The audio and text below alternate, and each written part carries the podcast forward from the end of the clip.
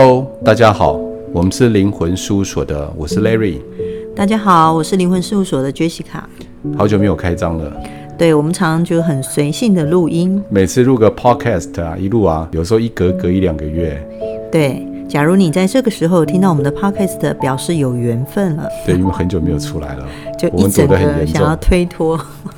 因为我们大部分时间都在八零三里面录音啊。嗯嗯。对，所以那时候几乎刚开始的时候是每一个礼拜都会去一天，然后就慢慢的，因为我们还要开课，人类读的课程啊，包括催眠的相关课程这一类的，还有一些是超觉力课程，所以就慢慢就忽略掉录音了。所以我们今年啊，常态性的会尽量，我们尽我们的努力，好好的把音给录下去，然后规律规律的录音。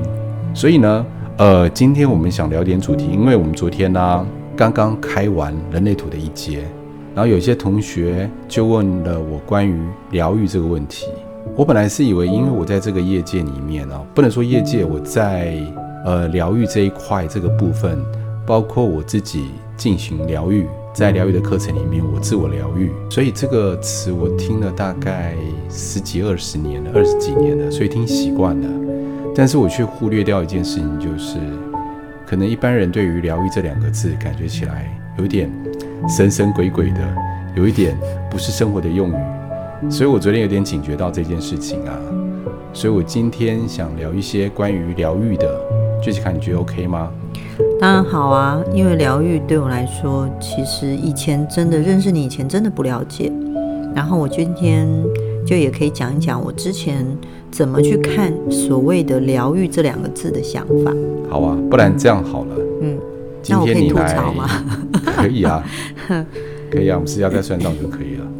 那你来问我好了。嗯，因为我自己走疗愈太多年，所以我有一点就是变成有一点我自己有很多的盲点，嗯、我没办法清楚表达关于大家对于疗愈的疑问，嗯、所以你来问我一些问题，我来回答好吗？我想问说。疗愈跟过去有关吗？还是当下发生的事情？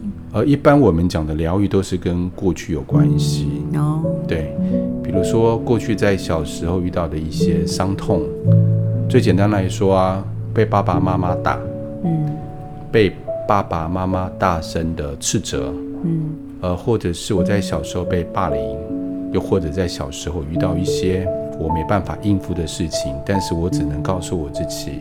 我把它给压下来，因为没有能力嘛。我唯一能做的事情就是，我尽量不要去想它，不要面对它，我才能够继续把未来的日子过下去。所以我只能选择压抑跟逃避。那这些部分，在我的未来，就是我长大以后，都会变成一种伤痛，它变成隐形的伤痛，但三不五时就会冒出来。比如说，什么样的情况会冒出来？比如说，呃，我举个例子好了，在我小时候，我常常亲眼看到我奶奶打我妈妈，我妈妈跪在我奶奶面前，因为他们有严重的婆媳问题。然后呢，在打她的时候塞巴掌。我虽然躲在房间里面，但是我会偷看，而且我会听到声音，妈妈哭喊的声音，还有奶奶骂脏话的声音。所以那个时候，在我我那个时候大概是我幼稚园就开始看到了，一直到小学一年级，我们班离开那个地方，我才没有看到这个状况。所以在六岁之前，我不断的看到这些状况。这些状况在我未来里面，我觉得影响最严重的是关于我个人，以我个人来讲，对于家人之间的那个情感面，还有对于。男女之间关于婚姻的信任感，我都会降低。所以有一阵子，那时候在比较年轻的时候，呃，我在交女朋友的时候，我常常会有一个状态，就是我跟另外一半交往久的时候，我开始会觉得恐惧，因为要继续走下去。我本来不知道原因的，后来在做疗愈的过程当中，那个慢慢浮现出来。婆媳之间的关系，虽然我妈妈对我那个时候的女朋友都挺好的，但是那个阴影慢慢的浮现出来，并且因为我越晚处理，这个种子会越放越大，就跟那个种子小树苗的种子一样。随着时间呢，慢慢的会放大。所以放大的过程当中，我一直跟我自己讲，我在旁边，我就有点担任我爸爸那个角色。我爸爸站在我奶奶跟我妈妈的旁边，看着这一幕的发生。所以那时候我就跟那时候潜意识就下下去了。即使我看到这样的状态，我也无能为力去阻止。我内心就里面有一个恐惧，那干脆我就不要结婚，这个事情就不会发生。所以一旦我长大，有没有？我看到这段关系要持续下去的时候，那个内在的恐惧就冒出来了。有时候我是根本就忘了这这个场景，但是那个恐惧感会突然间冒出来。我那时候无法解释那恐惧感是什么，一直到后来慢慢的我学了觉察。我才慢慢的觉察到那个细微的，原来是有这个画面带出这个感受，影响到我关于爱情的想法跟感觉。那我可以多问一点吗？可以啊，因为毕竟你长大以后再交男女朋友，嗯、我先说，因为我不懂这一部分。嗯，就说毕竟你长大以后再交男女朋友，那个角色的人不是你爸爸，是你自己。所以这样子听起来，好像那个感觉无法帮你去区分，说其实这个角色不是你爸爸，是你。嗯，那个角色已经不是那个婆婆，已经不是以前的阿嬷，对，是你的妈妈。对。但是感觉上，那个你说的所说的潜意识，好像他没有办法判别说，其实已经换人的这种感觉。哈，对，你说的没有错，因为。呃，在我小时候啊，在我们小时候，我们学习，我我是男生，嗯，我要如何当一个男生，一定是学我爸爸那个样子，嗯，他是我的 model，嗯，好，那呃，他们之间的感情的相处模式，也会有点造就潜意识的影响，会造就成我跟我未来的另外一半，可能是女朋友或者是我的老婆的相处的模式。会变成这样子，但在潜意识里面会有个状态，就是他无法分辨时间。比如说，哎，对，无法分辨的。比如说，我小时候被我爸爸是没有虐待我，举例而已。嗯，如果我小时候我爸爸虐待我，小时候五六岁的时候，我内心一定对爸爸有恐惧，对不对？爸爸这么高，这么有力气，我怎么可能打得过他？即使我要反抗，我也不敢反抗。而且那个时候连反抗的想法、反抗的心都没有。长大了，过了三十年，爸爸已经八十岁了，我也三十几岁、三四十岁了。论力气，论身高，我绝对在爸爸之上。我讲的是外形。如果要反击，可不可以反击？可以。但是我看到爸爸那恐惧感还在不在？还在，我还是不敢。所以感觉上，身体的恐惧会大于头脑的辨别区分，我感觉。就是说，好像那种感觉，好像是会牢牢的影响身体那个记忆。对。但是却没有办法用头脑去区分，告诉自己说，其实我现在有力气，我一拳就可以打翻他这样子。即使脑袋里面我告诉我的潜意识不要恐惧，我现在可以反抗，但是没办法。呃，我这样形容好了，我们的潜意识里面就跟小孩子一样。嗯。我们潜意识里面是没办法分辨那个年龄跟年纪的，他永远跟小孩一样，他是很单纯的，他是很纯真的，他是很可爱的，所以他是用最原始的事情来判断这一切。但是我们的逻辑，我们的脑袋会随着时间长大，但是呢，我们的潜意识的力道那个力量还是大于脑袋。我觉得这样听起来就很像我们在看电影，是。然后呢，可能是过去的那一段的那个。影片还留在那里，然后那个影片里面的对象、角色、场景都还维维持在那，然后感觉上就牢不可破的在自己的潜意识里面。对呀。那如果要去重新改造这个，有点像重新改写这个城市的话，对。比如说你刚刚说，我觉察到我自己很维系那一部分，是啊。所以那个觉察，我我猜我只是这样想，是不是有可能就很像一个引导？可能有一个可以帮助人回到那个场景的那个状态，然后把灯打开，让你看清楚你现在的恐惧跟害怕，跟过去的这一个场景跟这个记忆跟这个状态有关，因为它还在发生。对，疗愈的方式有很多种。嗯 Jessica，你刚刚讲的是其中一个，呃，我们也常在用的一个方式，就让他回去过去的场景，去明白，因为既然是小时候发生的，我们要回溯到小时候那个情境哦，小时候情境，嗯，然后去面对，直接面对或间接的面对过去曾经发生的事情。并且带着现在，像我们现在如果三四十岁了，带着现在成熟的态度，一起陪着自己那个潜意识的小时候，一起去面对。很奇妙的是，当我们面对它的时候，这件事情就已经被解决、被处理了。然后它的疗愈就完成的意思就是，我再想起过去那件事情，我心里不会恐惧。那感觉很特别哦，就是有点像说，好，比如说我过去曾经被人家甩了，我每次想到那一段的时候，我内心就不由得悲伤、难过、难受。可能随着时间慢慢好一点，但是就不敢去细想，一旦细想，那个悲伤就出来了。如果疗愈完成的话，就有一个现象，当我再回去再想那件事情的时候，很奇妙的，那感觉没有了，不会悲伤，不会难过。就代表跨越了。那如果今天有一个女生，她是被辜负的，曾经在感情被辜负，所以在那时候她就告诉自己：我不要再新的男生了，男人都是混蛋，我不要再谈恋爱了。那有没有可能结婚生子？更不可能。所以当她再回去疗愈这个这件事情的时候啊，她就突然间这件事情不再刺伤她了，然后她现在就可以像重生，重新开始。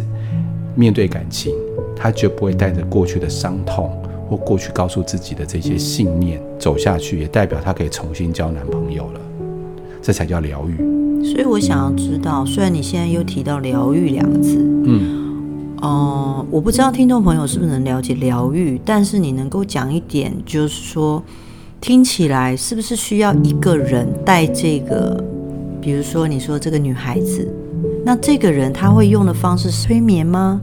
还是心理智商呢？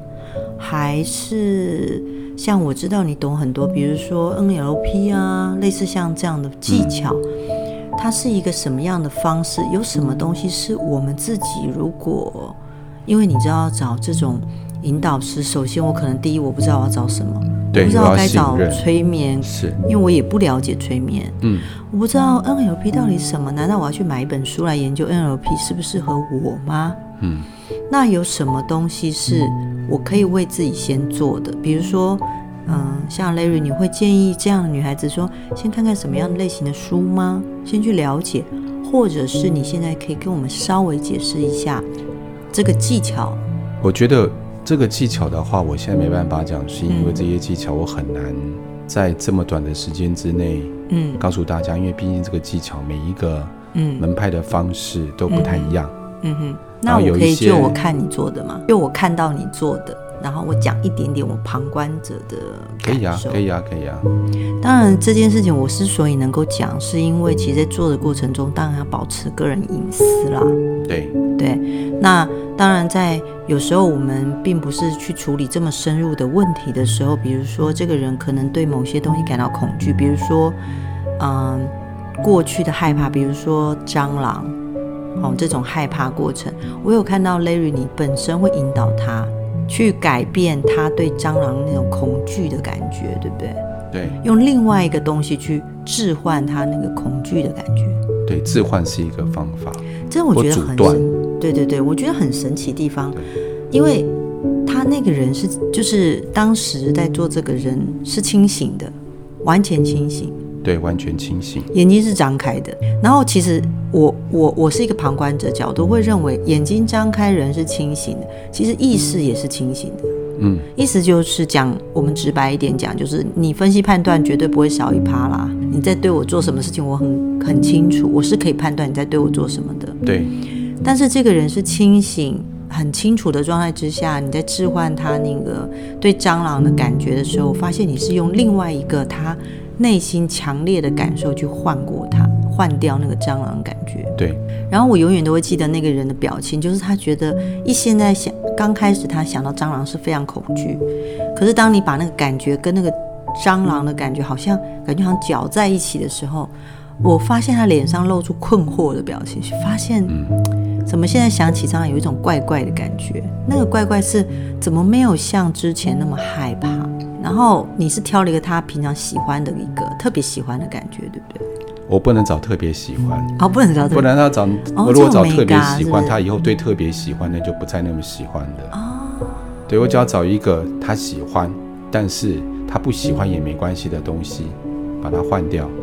而且我有发现，你是信手拈来，不是你自己给他的，而是由他过去或者是他目前现在喜欢的那种感受去调，就是就是让个案当成主导者，嗯，然后我们只是一个辅助的人，所以能不能够置换，其实要感谢的是来的个案他本身他愿意，他愿意，而不是我们有多行多好，我们提供的只是我们的专业知识，嗯，跟技术。还有我们的关心跟关怀，那其他的部分就是要请个案帮我们嘛，协助我们。如果他不愿意，我再怎么厉害，我我也没办法。哦，那我就这这个事件的时候，我可以再延伸讲多一点吗？可以啊。就是说，就刚才你说那个女孩子失恋，你知道失恋是大家最痛苦的事。呃，对。对，那也是一种感受跟能量。嗯，然后那种感觉就压在心里，是。所以这么痛苦的情况之下，我们有没有机会，有可能用像换蟑螂那种感受的地方，用另外一个感觉去置换呢？短时间内，呃，置换的方式通常是处理掉那种，呃，我非常厌恶的事情。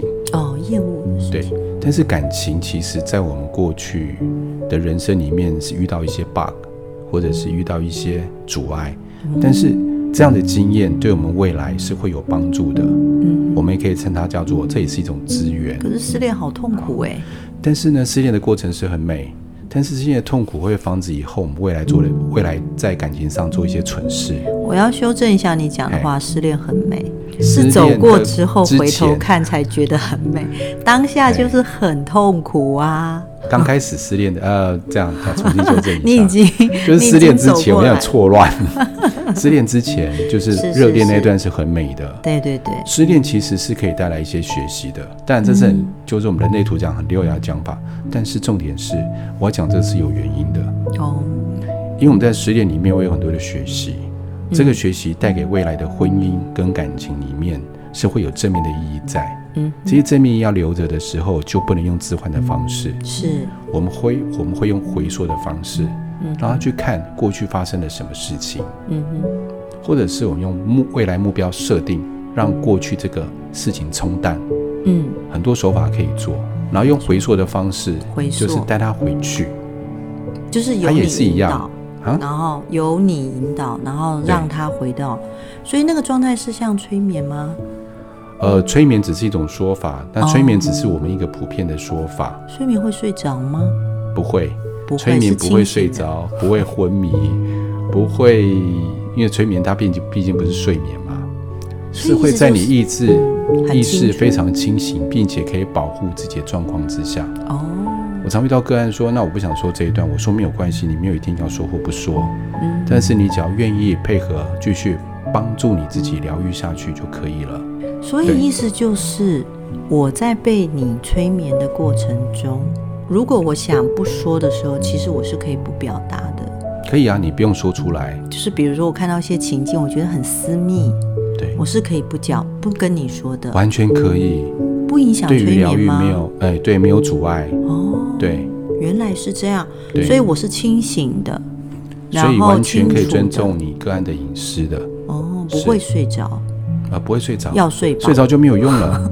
要睡饱，睡着就在梦里面疗愈啊。啊，睡着就没有用。对对对，嗯，所以意思就是说，我是在意识清醒的地方。对，如果我失恋，我很难过，然后我一直走不出来，或者是我有两段感情或三段，好像都一直遇到同样的人或状态，我就可以来找你。呃，我们刚都锁锁定在失恋上面对不对？对啊，失恋很重要啊。但是还有更重要的，其实，嗯哼，为什么遇到这样的对象，其实跟原生家庭很有关系，跟爸妈很有关系。我们刚刚有提到，对不对？我爸妈没有把我生得好看一点。有一些是因为看爸妈的相处跟好不好看没有关系。其实你说今天我是开你玩笑，我知道，但是 我认真讲，因为讲在讲，因为真的有个案跟我讲这个，他他很怪，父母亲是这样。但是一个状况啊，嗯、其实我们看外面有一些我们主观认定不好看的，不管男生女生，有一些是结婚啊，有一些婚姻很美满，嗯、为什么？是因因为他们对待于另外一半或对待于感情的价值观或方式是对方可以接受的。哦，那这个方式跟这个价值观怎么来的？很多都来自于爸爸妈妈，也就是我们所谓的原生家庭。对，这个反而更重要。对，是这个部分。还有很多长得好看的男生跟女生，不见得婚姻美满啊。所以主要回到源头来处理。我觉得更源头的是，不是他今天遇到什么样的人，失恋要怎么处理，而是源头，原生家庭，这才主要的原因。哦，所以找出原生家庭，对，意思就是说。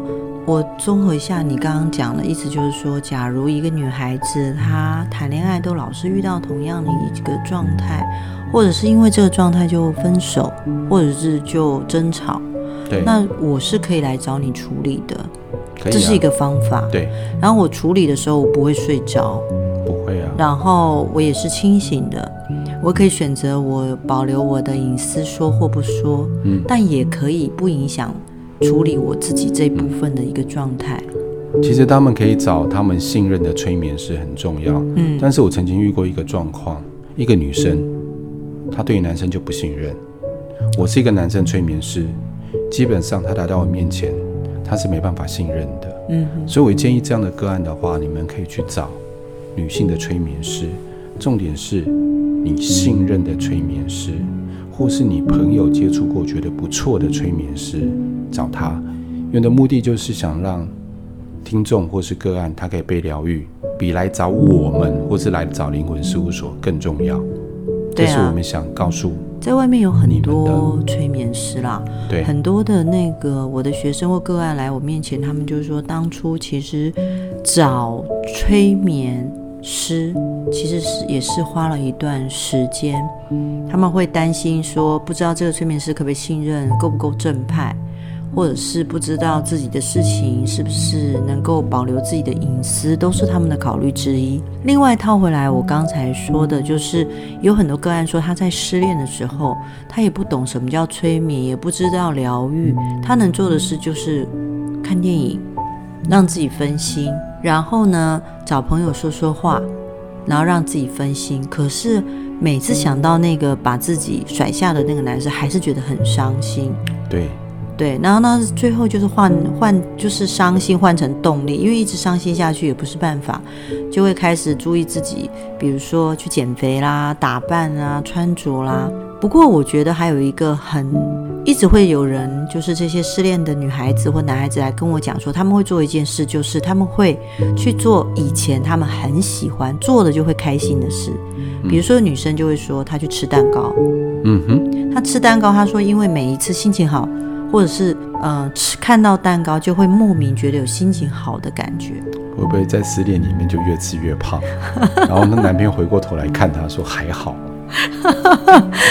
哎，我没有想到哎，对，但是嗯，你刚讲那确实好方法，因为我对于比如说对于蛋糕有好的心嘛，好的印象，好的感觉，对不对？对，当我在吃它的时候，突然觉得心好，我可以综合回来啊，综合回来。对，比如说我不喜欢黑色。嗯我喜欢蓝色，是你把两个颜色综合一下，蓝色再多一点，它就不再这么黑，嗯，也没有那么讨厌。蓝色虽然没有这么的蓝，嗯，偏深蓝，但是最起码我可以把不喜欢的综合回来一些。所以这样听起来好像有一点点像你刚刚说那个怕蟑螂那个技巧哦，会吗？就是说用另外一个感觉去置换掉一个感觉吗？嗯基本的理论上面有一点类似，就是这种置换的状态。嗯哼。但是比如说你刚讲装蟑螂那个置换呢，每一个人其实用法不一样，是不见得每个人都可以用置换的方式，有些有效，有些人没有效，所以方法才会这么多种。嗯哼。对啊，因为我知道你的方法很多种了。嗯、对，因为要因应不同的人，因为每个人的背景、每个人的状态不一样。嗯哼。每个人的感受度也不同，所以方法会有很多种。所以意思就是这样子，我听起来好像人的感觉来，可能大脑也不太能判断自己的感受跟感觉跟过去有关。所以当我发现跟过去可能有关的时候，就是一个可以发现就解锁的开始，那种感觉，呃、解锁过去的感受的开始。是，其实就你刚刚讲说，那如果今天我失恋了该怎么办，对不对？嗯，其实人我们本身只有自我疗愈的一种功能在，人都有。哦、假设你今天这一段已经走了两个月、三个月，甚至半年还走不出去，嗯、看书这些都没有用，那我就会邀请你去找专业的。不管今天是心理师、心理智商师，或者是催眠师，或者是你信任的老师，嗯，去找他，嗯，当他用一些方法帮你做疗愈，但做疗愈的时候，并不是转念，转念的意思就是说我把重心放在另外一个重点上面，或放在另外一个，有人会把它变成我就好好的工作，我再不去触碰它，但重点来喽。不触碰它，它还在；不触碰它，它不会消失。既然已经半年了，都没办法把它处理掉，自我疗愈都没办法疗愈掉，代表它在我们心里面已经一定有一个程度的阴影在。这个时候就可以找我刚刚所说的老师，信任的老师，请他用他的方法来协助你度过难关，避免在未来的时候造成人生上的阻碍。哦原来大概有治愈能力，人本来就有治愈能力，但是过了一段时间，比如说你刚刚说个时间嘛，的就是半年的时间，想到都还是会疼痛或者是不舒服或者难受的话，对，就是可以考虑开始找这样子的方式来协助或帮助自己。所以像这样子协助帮助自己的时间，其实是会有一个时间。点，比如说我找到一个催眠师，大概可以花多久时间可以帮助自己呢？呃，很难讲，很难讲。我的意思是很难讲，是因为比如说每个人一样感冒，嗯，但是有人吃一帖药，有人吃一天的药，有人吃半天的药，有人要吃四天的药都还不会好。啊。对对对，每个人状况不一样，但是一般的疗程通常三到四次，嗯，但我的经验最少两次，因为啊，像剥洋葱一样，嗯，好。